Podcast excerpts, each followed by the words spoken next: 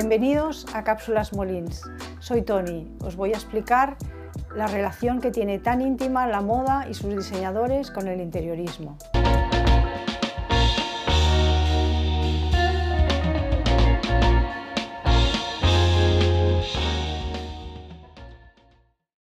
Para hablaros de moda también tenemos que hablar de los diseñadores. Los diseñadores que hacen moda también tienen sus colecciones de tejidos de interior. Es puesto que es tan interesante y nos marca también sus pautas y sus líneas de estéticas. Y esto es esto que utilizamos luego también para a la hora de escoger un tejido determinado según su colocación y según su look y según el criterio que queramos seguir. Es puesto que os he presentado aquí una serie de tejidos que vienen un poco del mundo de la moda.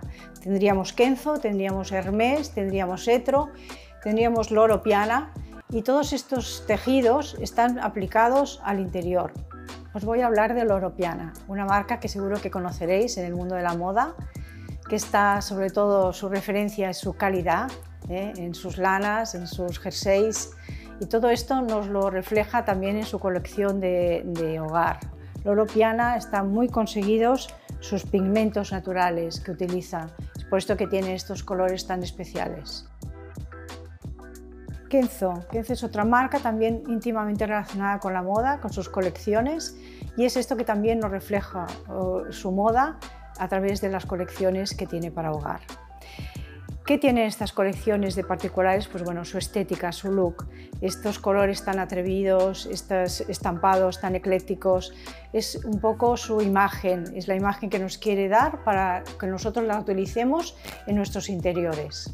Hermès, un referente en marcas de lujo, una insignia de, telas y de complementos que nos hacen trasladar siempre a su estética esta estética que viene de un histórico relacionado con la equitación.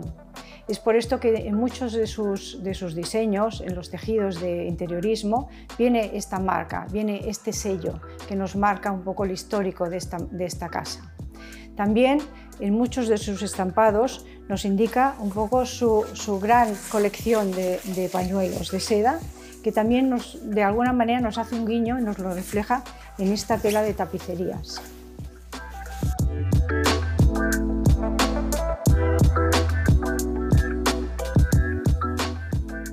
Aquí tenemos un claro ejemplo de las insignias y del gráfico que es tan representativo en la marca Hermès. ¿eh?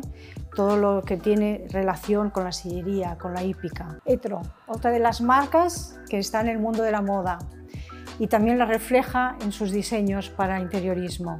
Aquí vemos sus, sus tendencias, todos reflejan un poco siempre su línea, su look su estética.